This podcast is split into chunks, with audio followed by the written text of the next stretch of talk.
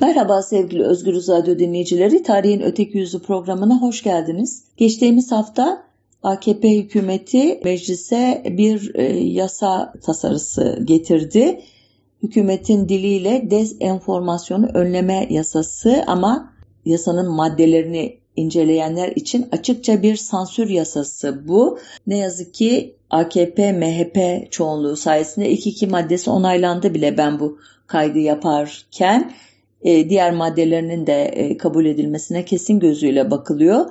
Kanun e, kabul edildikten sonra e, hükümetin e, dezenformasyon yani yanlış bilgi kasıtlı olarak kamuoyunu etkilemek için uydurulmuş bilgi etiketini yapıştırdığı her türlü beyan, haber, tweet, açıklama cezayı gerektiren bir suç olarak tanımlanacak ve 1 ila 3 yıl arasında hapis cezası verilebilecek dezenformasyon yaptığına inanılanlar için kim tarafından? İktidar veya devlet unsurları tarafından elbette.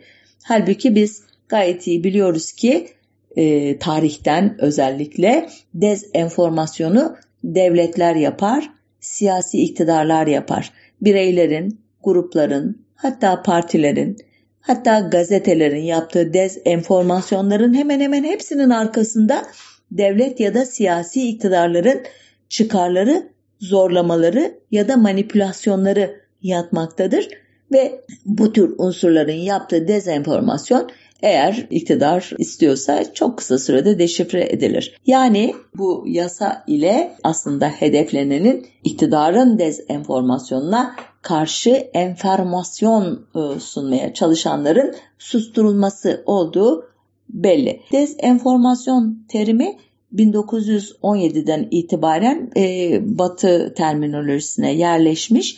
Özel olarak e, kapitalist ülkelerin 1917 Bolşevik devrimiyle birlikte ortaya çıkan sosyalist bloğu kendi kamuoylarında kötülemek için, onların bu modele özenmesini engellemek için oluşturdukları kasıtlı yanlış bilgileri anlatmak için kullanılmış. Aslında Rusça kökenli bir terim. Disenformasya diye sanıyorum Rusçası. Ta 1949 yılında Sovyet literatürüne girmiş.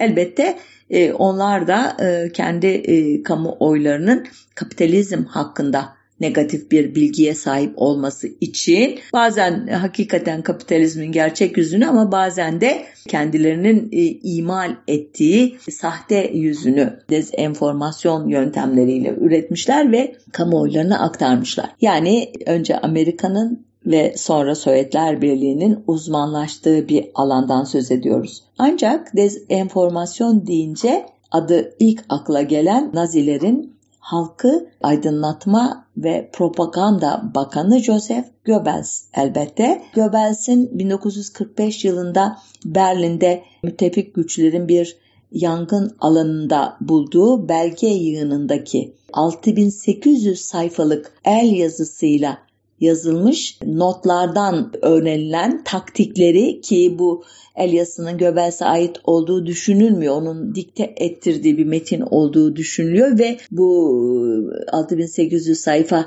çok aralıklı olarak yazılmış bir el yazısının ürünü olduğu için bir daktilo sayfasıyla ee, onun 4 e, sayfası bir sayfaya tekabül ediyor gibi hesapladım. Yani 1700 sayfalık bir metin. Bunun da %30'u çok iyi bir çevirmen tarafından İngilizceye aktarılmış. Bugün Amerika'da Stanford Üniversitesi'ndeki Hoover Savaş Barış ve Devrim Enstitüsü'nde bulunuyormuş.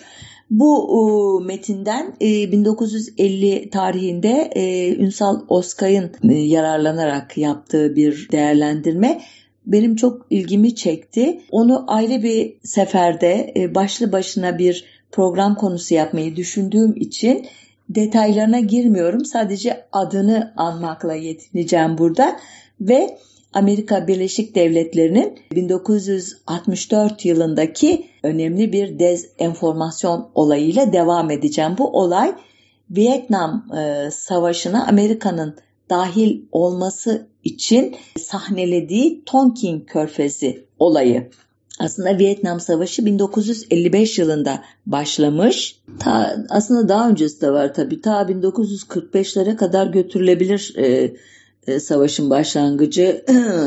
Fransız koloni e, kuvvetlerine karşı komünistlerin başlattığı mücadele 1954'te Ho Chi Minh liderliğindeki Kuzey Vietnam e, güçlerinin e, Fransızları bozguna uğratmasıyla bir önemli merhale kat ediyor. Arkasından ülke komünist kuzey ve Amerikan yanlısı güney olmak üzere ikiye bölünüyor. Arada bir de askerden arındırılmış bölge var. Ancak bundan sonra e, güney ve kuzey arasında çatışmalar sürüyor. 1964'e gelindiğinde taraflar e, görüşmelere başlıyorlar. Bir şekilde e, barış sağlamanın yollarını arıyorlar. Fakat Amerika Birleşik Devletleri savaşın böyle erken bitmesine razı değil o sırada. Çünkü e, henüz Güney Vietnam'la e, ilişkilerini e, ne diyeyim kurumsallaştırmamış, henüz oraya yerleşmemiş ve e, savaş e, sürsün hatta kuzeyin işlerine ilerlesin güneyler ve ben de onlarla birlikte oraya da e, çökeyim e, diye düşünüyor. E, bu açıdan e, savaşa e, dahil olmak için doğrudan dahil olmak için yollar arıyor kendisine. Aradığı fırsatı da 30-31 Temmuz 1964 tarihinde Güney Vietnam donanmasına ait savaş gemilerini Kuzey Vietnam adalarını topa tutturarak başlayan bir sürecin sonunda bulacak. E, Kuzey Vietnam e, tam barış görüşmeleri yapılırken bu saldırı neyin nesidir diyor ve bu durumu Uluslararası Kontrol Komisyonu nezdinde protesto ediyor. Ancak o sırada Amerika adına elektronik casusluk faaliyeti yürüten Amerikan destroyeri Maddox 2 Ağustos günü Kuzey Vietnam'ın kara sularını ihlal ediyor e, Kuzey Vietnam sahil koruma botları doğal olarak Amerikan gemisine uyarı ateşi açıyorlar. E, Maddox e, limana çekiliyor. Anlaşılan burada bir önemli fırsat olduğunu fark eden e, yetkililer Maddox'u tekrar ileri sürüyorlar. 3-4 Ağustos günleri tekrar e, Güney Vietnam karasularına giriyor gemi.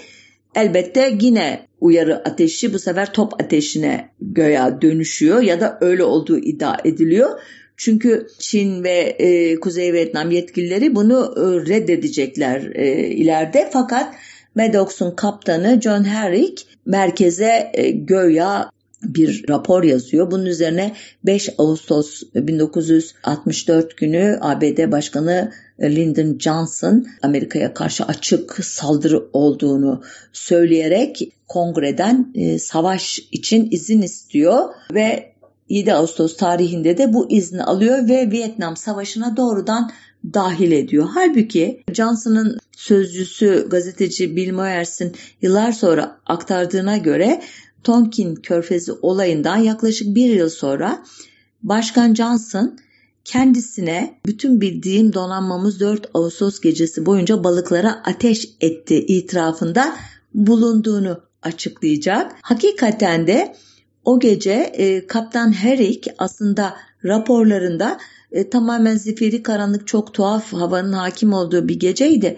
Bunun da etkisiyle sonarlar kendi seslerini e, düşman sesi gibi algıladılar ve buna dayanarak rastgele ateş ettik diye yazmıştı.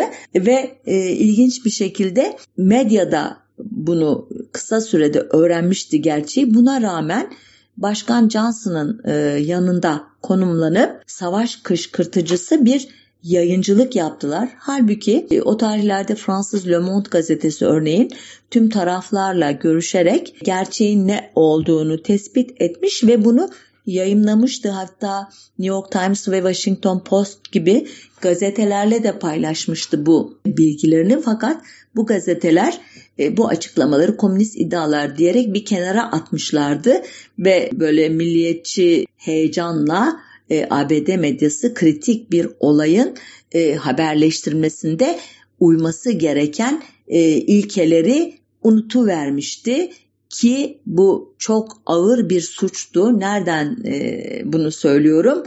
Tonkin Körfezi dezenformasyonuyla birlikte e, Amerikan e, ordusu için başlayan Vietnam Savaşı 10 yıl sürecek ve sonuçta 2 milyon Vietnamlının ve 58 bin Amerikan askerinin ölümüyle sonuçlanacak. Elbette e, geride enkaz halinde bir Vietnam ile Vietnam sendromu diye anılan bir travmanın etkisindeki Amerikan halkını bırakarak Amerika Birleşik Devletleri'nin Tonkin Körfezi olayından çok daha geniş çaplı bir dezenformasyon faaliyetinin sahnesi ise Afganistan'da oldu. Sovyetler Birliği e, Afganistan Başbakanı Hafızullah Amin'in çağrısı üzerine 24 Aralık 1979'da Afganistan'ı işgal etmişti.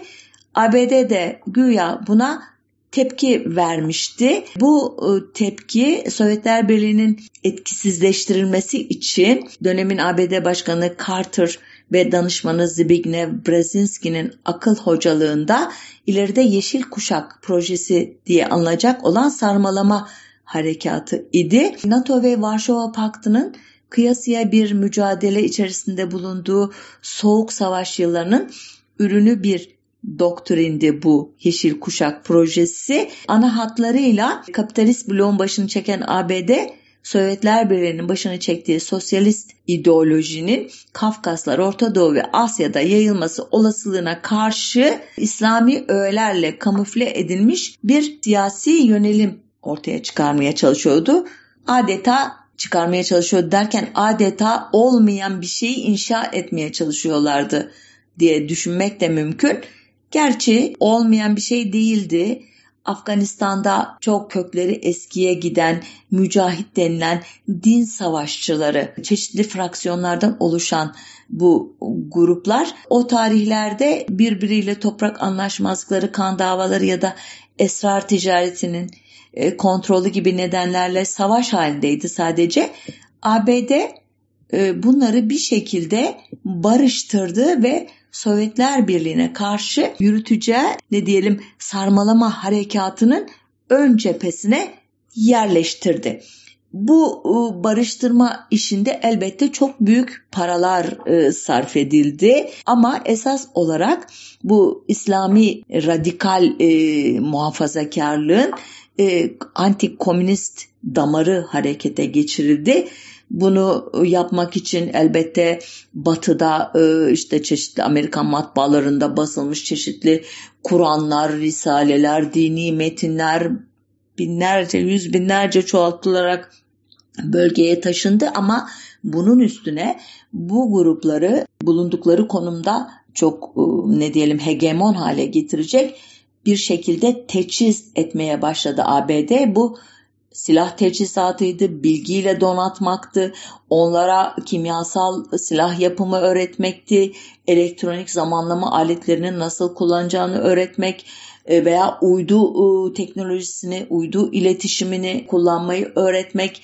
e, mücahitleri çeşitli silahları kullanmak üzere yetiştirmek, aklınıza gelen her türlü savaş tekniğini, en modern yöntemlerini bizzat Amerikalı uzmanlar ve Pakistan Gizli Servisi'nin elemanları Mısır, Çin, Polonya ve İsrail hatta Türkiye'nin istihbarat örgütlerinin de katkısıyla dünyanın çeşitli yerlerinden toplanan bu bütün e, İslami aşırılıkçı unsurlar Afganistan'a toplanmaya başlandı. 1981 yılında iktidar değişti ABD'de.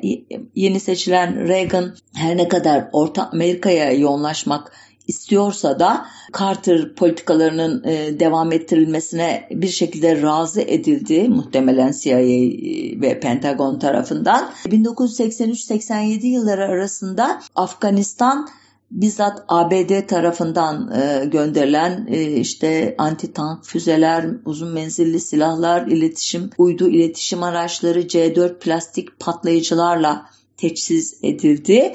1984 yılında ABD Kongresi'nin iki üyesi Teksaslı Demokrat Senatör Charles Wilson ile New Hampshire'lı Cumhuriyetçi Senatör Gordon Humphrey üşenmediler ve Afganistan'daki mücahit kamplarını ziyaret ettiler ve böylece ABD artık Yeşil Kuşak projesini açıktan desteklediğini ilan etti. Hem Amerikan kamuoyuna hem dünyaya dikkatinizi çekmiştir. Biri demokrat, biri e, cumhuriyetçi senatör.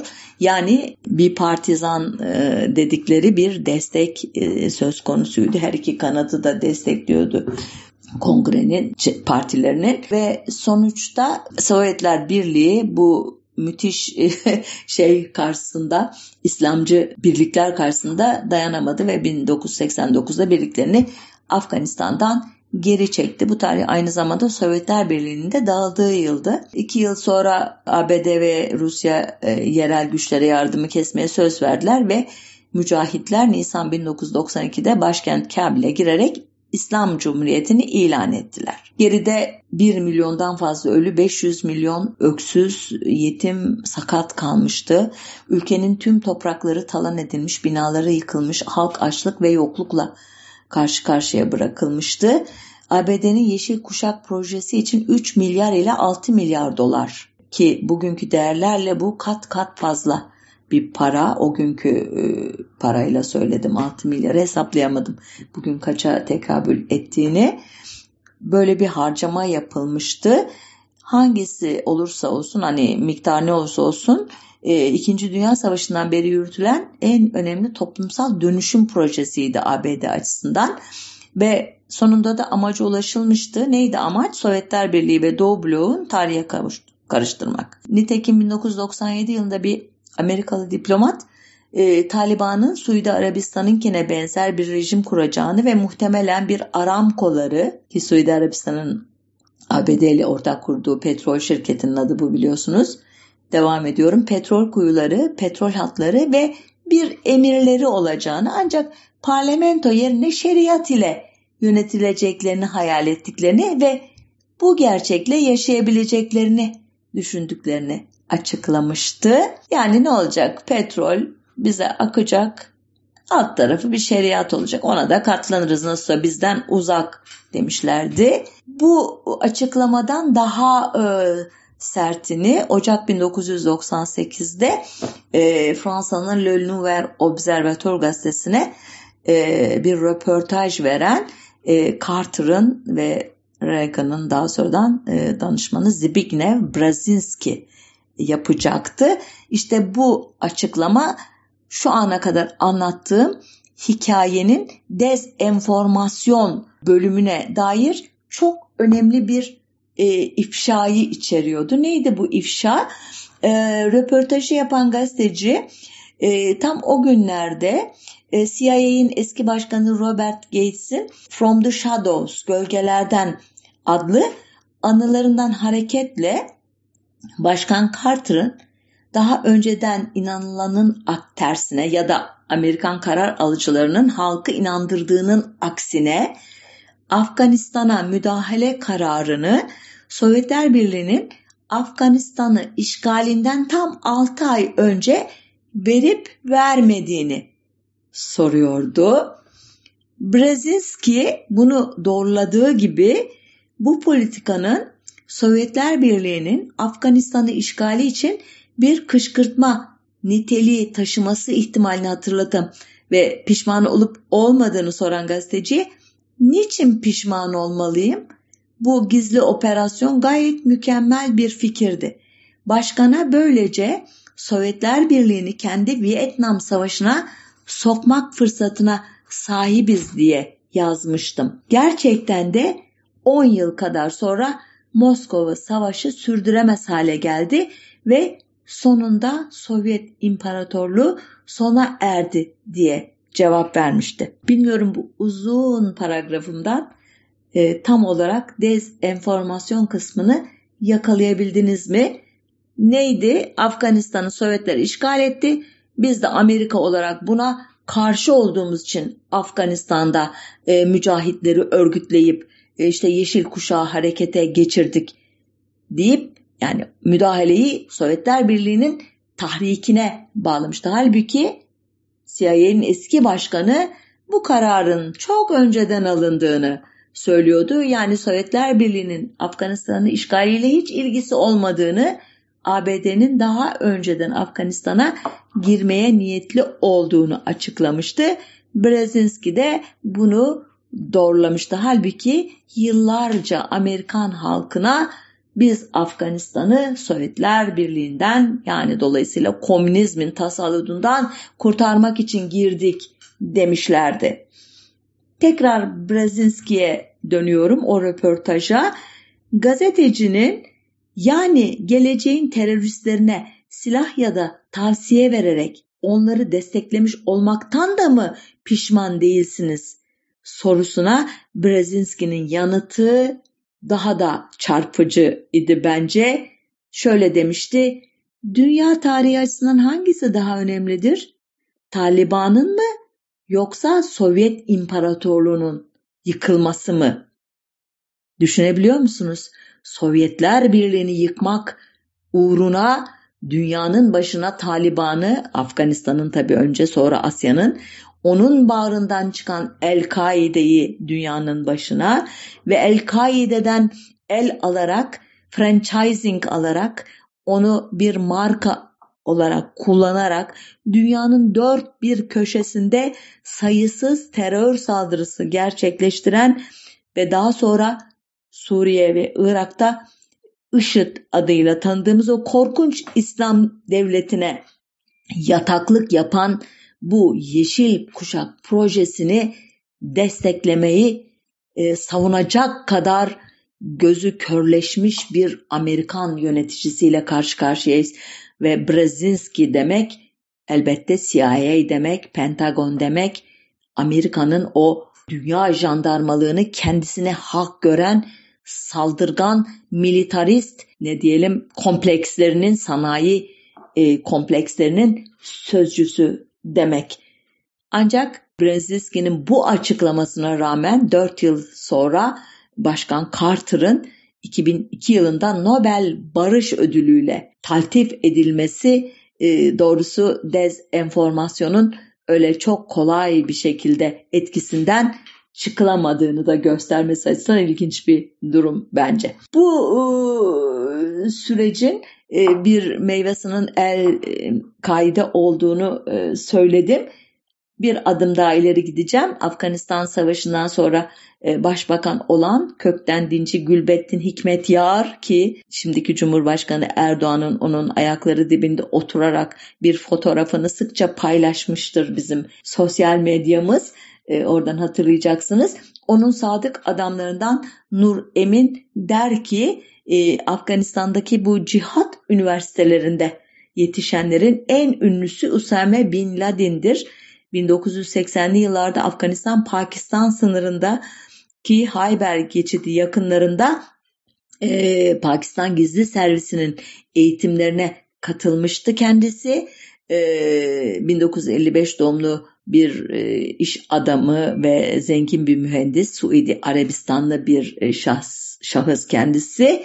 E, bu eğitimi sırasında kendi ülkesinden 400 özür dilerim 4000 mücahidi de Afganistan'daki kamplara getirmiş.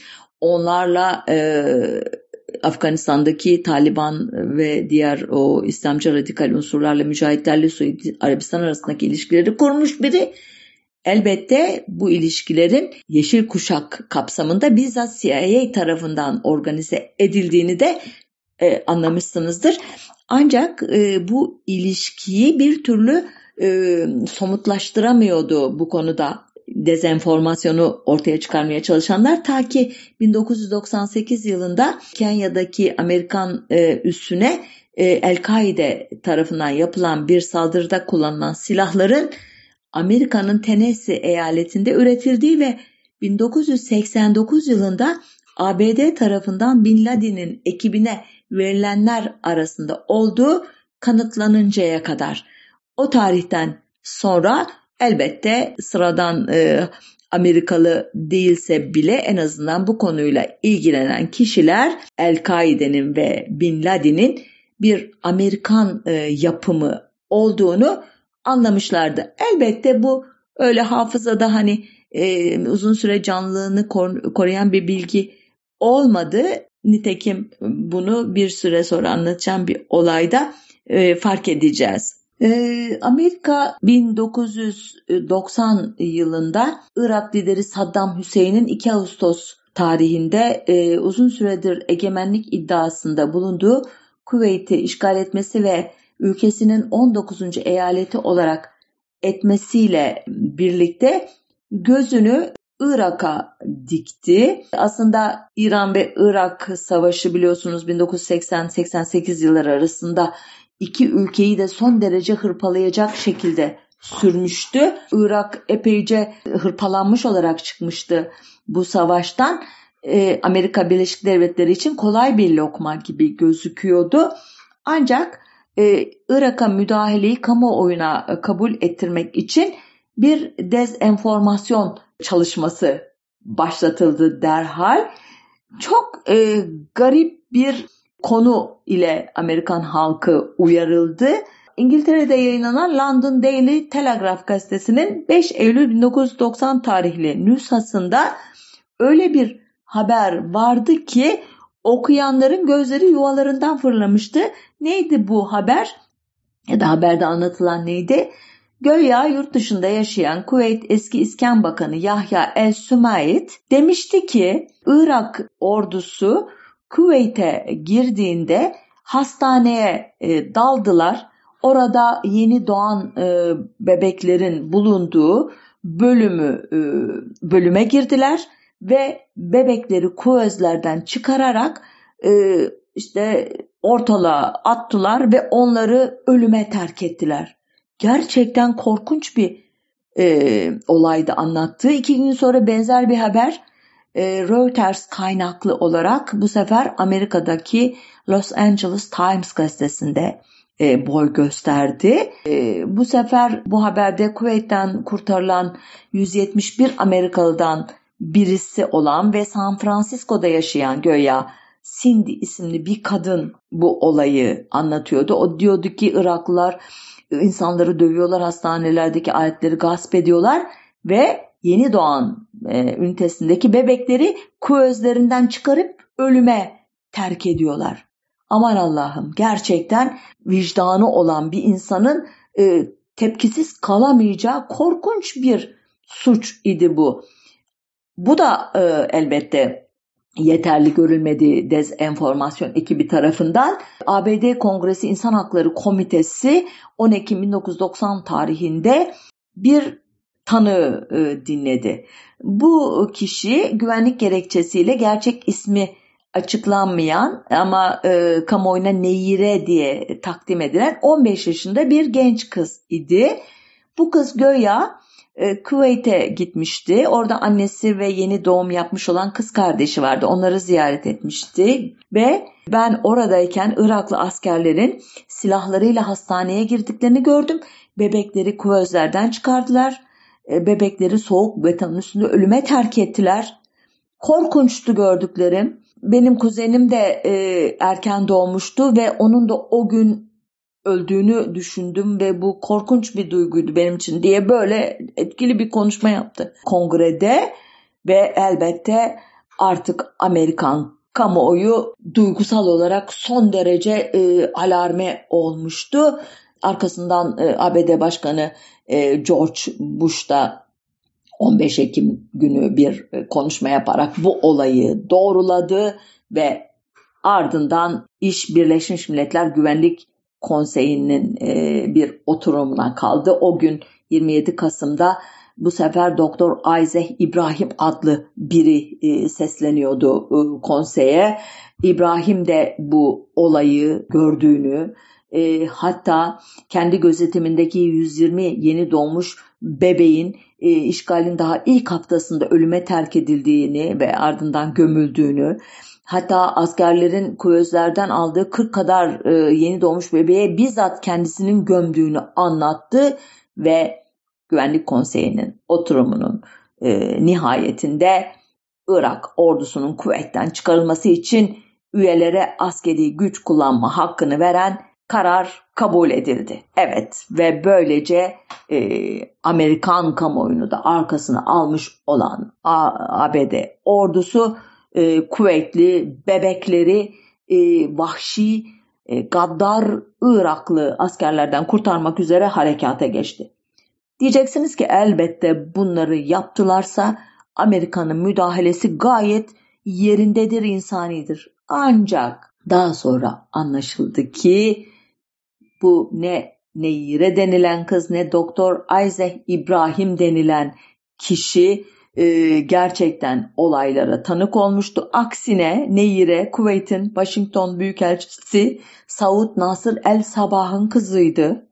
Amerika'da yaşıyordu. Kuveyt'i ziyaret etmemişti. Hamile kız kardeşi vesaire yoktu. E, tamamen uydurma idi yani anlattığı hikaye. Doktor Isaac İbrahim denilen kişi de ön adı evet Isaac'ti ama soyadı Behbehani idi ve hem Neyire hem Behbehani e, halkla ilişkiler şirketi Helen Knowlton tarafından bu tanıklıkları için önceden eğitilmişlerdi. Onlara ezberletilmişti bu ifadeleri. Ancak elbette kamuoyu bunları bilmiyordu. Dediğim gibi yıllar sonra ortaya çıkmış bir e, gerçekti bu. O tarihte ABD uluslararası kamuoyunun da desteğini alarak oluşturduğu koalisyon güçleri ile 17 Ocak 1991'de Irak'a 38 gün süren bir hava harekatı düzenleyecekti. Yaşı e, uygun olanlar bu harekatın CNN başta olmak üzere çeşitli Amerikan televizyonları tarafından e, naklen e, yayınlandığını çoğumuzun e, salonlarında yemek yerken, çekirdek çıtlatırken, çay kahve içerken hava saldırılarının e, gece karanlığında yarattığı o atmosferi e, işte bombaların, füze savarların e, çıkardığı ışıkları, ışımaları e, adeta bir film seyreder gibi izlediğimizi hatırlayacaktır. Bu e, savaş aynı zamanda dezenformasyonun bir başka e, merhalesini de oluşturuyordu. Savaş kanlı, e, yıkıcı bir olay olmaktan çıkmış bir seyirlik e, olay haline dönüştürülmüştü. Bir bilgisayar oyunu idi adeta. Halbuki orada insanlar ölüyordu, evler yıkılıyordu, toprak, sular e, kirleniyordu, hava zehirleniyordu.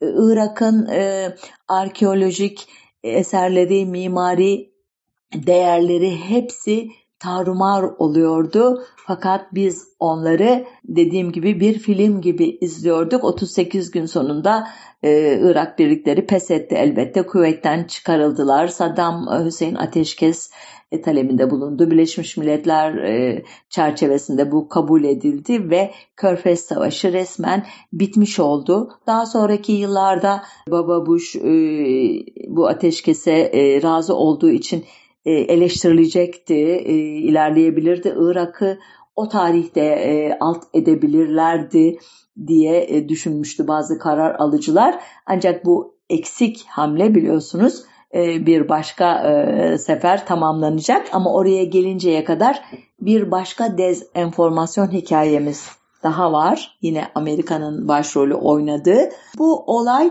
e, ABD'nin New York kentindeki Dünya Ticaret Merkezi ikiz kuleleri ile Virginia'daki Pentagon'a 11 Eylül 2001 tarihinde e, yapılan e, yolcu uçaklarının e, çarptırılması şeklindeki o e, saldırılar e, sonrasında yürürlüğe kondu.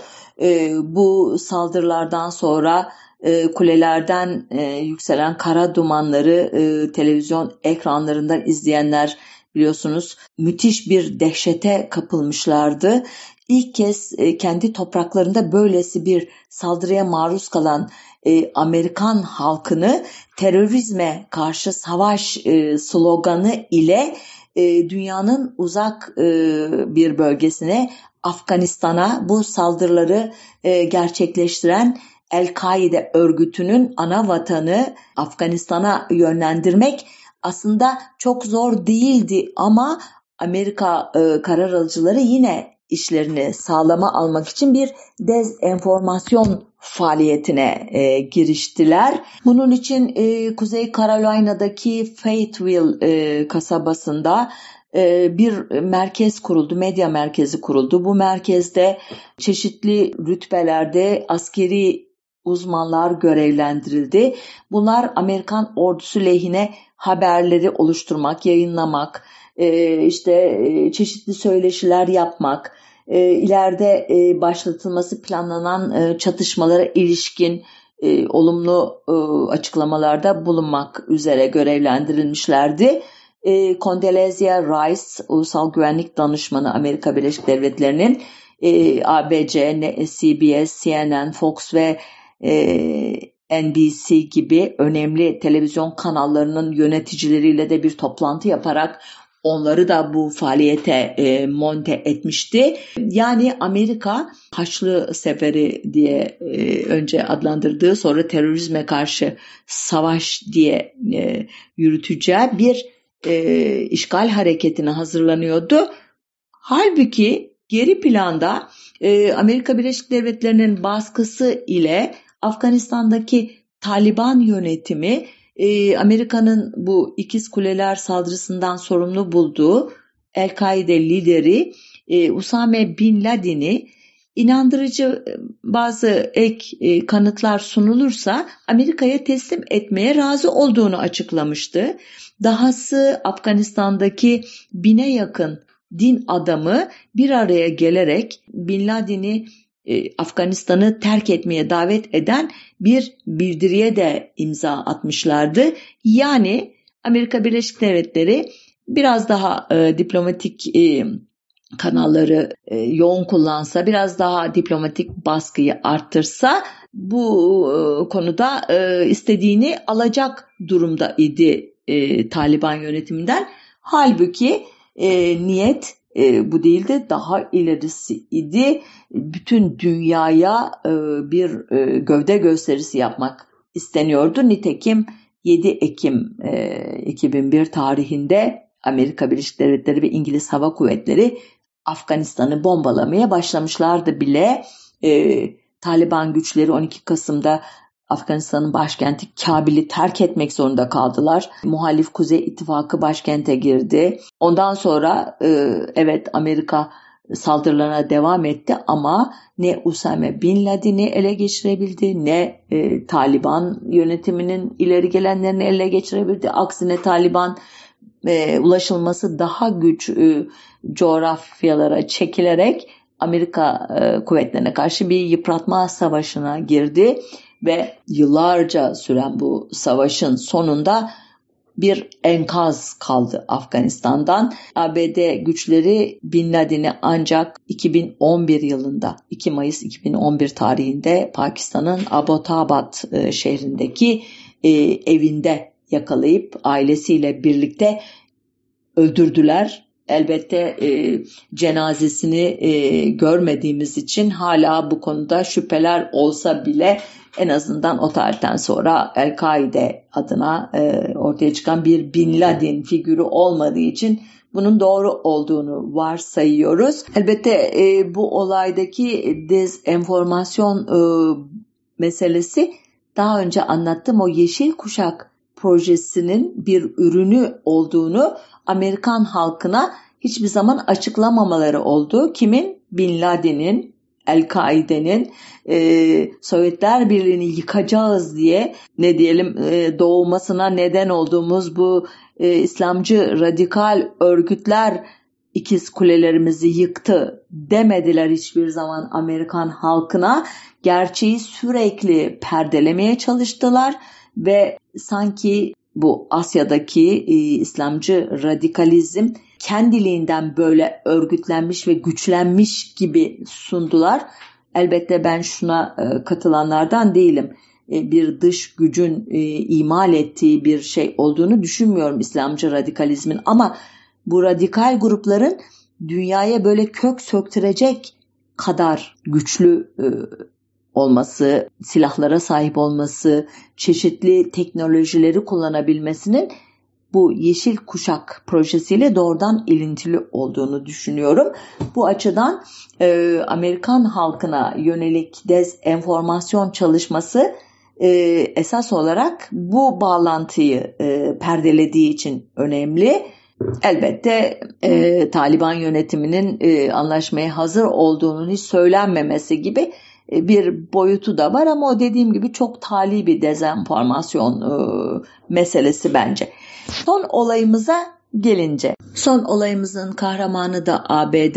Oğul George W. Bush Afganistan Savaşı'nda e, büyük başarılar elde ettiğini düşünerek bu sefer gözünü Irak'a dikmişti. Saddam Hüseyin'in Irak'ı e, Bush için e, şer ekseninin bir üyesiydi. Diğer üyeleri Kuzey Kore ve İran idi. Irak kitle imha silahlarına sahip olduğu için sadece bölge için değil, ABD için değil, dünya için de büyük bir tehlike idi. E bütün bunlar doğruysa e, niye o zaman müdahale etmiyordu? Hayır henüz kamuoyunun e, tam onayını almadığını hissediyordu Bush. Bunun için hemen bir e, dezenformasyon kadrosu görevlendirildi. 2008 yılında bir gazetecinin ifşasıyla öğrendiğimize göre 74 emekli asker sanki bağımsız analistlermiş gibi televizyon televizyon dolaştırılarak e, Irak'a müdahalenin neden gerekli olduğunu anlatmışlardı e, Amerikan kamuoyuna. New York e, Times ya da Washington Post gibi saygın e, gazetelerin yine saygın gazetecilerine e, Amerikan devleti tarafından görevlendirilmiş unsurlar sanki Irak'tan gelmiş, sanki Irak'ta doğrudan gözlemler yapmış gibi göya gizli bilgileri sızdırıyorlardı. O gazeteciler de büyük bir safiyetle bunu gazete idarelerine veriyorlardı ve o gazetelerde göğüslerini gere gere Irak'tan gelen bilgiler diye yayınlıyorlardı. Bu ıı, haberler içinde elbette Amerikan halkını son derece korkutacak bilgiler vardı nasıl kimyasal silahlar yapıldığı, nasıl biyolojik silahlar e, e, sahip olduğu Irak'ın, e, nasıl nükleer e, bomba yapma kapasitesine sahip olduğuna dair uydurma haberlerle e, sıradan Amerikalının gözleri fal taşı gibi açılmıştı. Elbette işi şansa bırakmıyordu Amerikalı karar alıcılar. E, bir yandan CIA Başkanı George Tenet örneğin Amerikan Senatosu'na e, Irak'ın e, 1999-2001 yılları arasında Nijer'den 500 ton uranyum oksit satın aldığını anlatıyordu. Bir yandan ABD'nin hem pası e, İngiliz hükümeti e, Londra'da e, Irak'ın kitle imha silahlarına sahip olduğuna dair bir raporu açıklıyordu. Bunların üstüne ABD Dışişleri Bakanı Colin Powell'ın benzer açıklamaları gelince elbette artık e, Amerikan kamuoyu için niye savaşmıyoruz peki, niye Irak'ı e, durdurmuyoruz noktasına gelmek şaşırtıcı değildi. Halbuki daha harekat başlamadan önce Kasım 2002 yılında İngilizlerin pazar gazetesi Observer'ın haber toplantısına Ed Williamy adlı prestijli bir e, muhabir önemli bir bilgi getirmişti. Ed Williami 90'lı yıllarda Bosnalıların yaşadığı vahşeti dünyaya duyuran gazetecilerden biriydi. 1997'den beri de Observer'ın New York temsilcisi olarak çalışıyordu. Williami Irak Savaşı'nın arifesinde CIA'in eski analistlerinden Mel Goodman adlı biriyle irtibat kurmayı başarmıştı. Goodman kurumdan ayrılmış olmasına rağmen hala içeriden e, ciddi bilgi alabilen bir konumdaydı. Ve Williami'ye o günlerde ABD ve İngiliz yöneticilerinin tüm resmi açıklamalarına rağmen CIA'in Irak'ta hiçbir kitle imha silahı tespit edemediğini söylemişti. Ee, üstelik e, Goodman adının açık kaynak olarak haberde kullanılmasına da izin verdiğini belirtmişti. Böylece o günlerde e, Irak'a müdahale için neredeyse tek ciddi gerekçe olan Irak'ta kimyasal silahlar var iddiası boşa düşüyordu. E, Williami bu şeyle e, güvenle e, haberi iletti ama Observer yönetimi e, bunu yayınlamayı reddetti. Daha sonraki 4 hafta boyunca Williami haberi 7 kez yazıp yeniden haber merkezine sundu ama yine e, kullandıramadı. Daha sonradan e, ortaya çıkacaktı ki Observer'ın editörü Roger Alton Amerikalılarla omuz omuza durmalıyız talimatını vermişti gazetecilerine.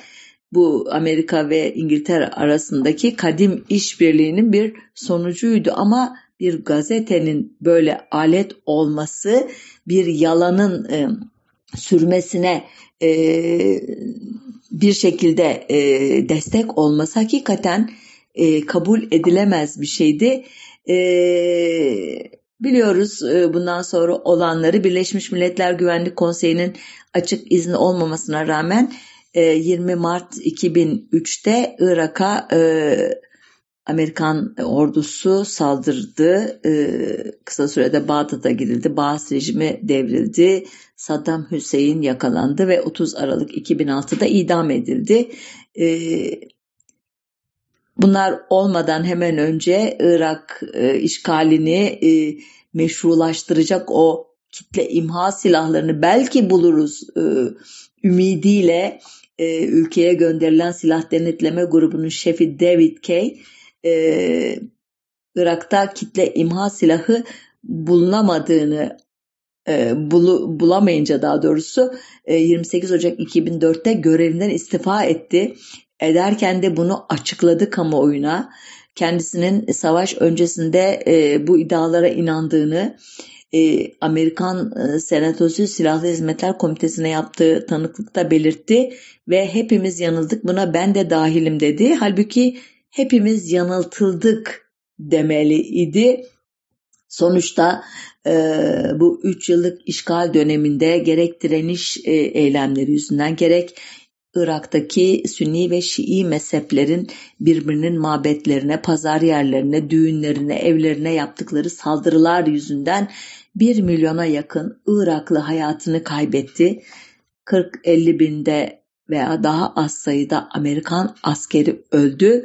Ne uğruna e, sırf e, Başkan Bush'un e, şer ekseni e, teorisini doğrulamak için uydurduğu Irak kitle imha silahlarına sahip yalanının e, işte e, yalanını e, doğrulamak için öyle diyeyim size garip bir cümle oldu ama e, programı e, bu olayla bitiriyorum ama e, 1870'lerde e, Alman Birliği'ni oluşturan Otto von Bismarck'ın bir sözünü hatırlatacağım. Palavra en çok seçimler öncesinde, savaş sırasında ve av sonrasında sıkılır demiş Bismarck. Ee, Türkiye e, bu e, üçlüden ikisine her daim sahip. Hep savaş ortamındayız. Hep seçim atmosferindeyiz. Demek ki palavrayı yani dezenformasyonu bolca duyacağımız günlerdeyiz. E, uyanık olalım e, çünkü e, gerçeğin ipine tutulmaktan başka bir çaremiz yok bu çukurdan kurtulmak için. Hoşçakalın.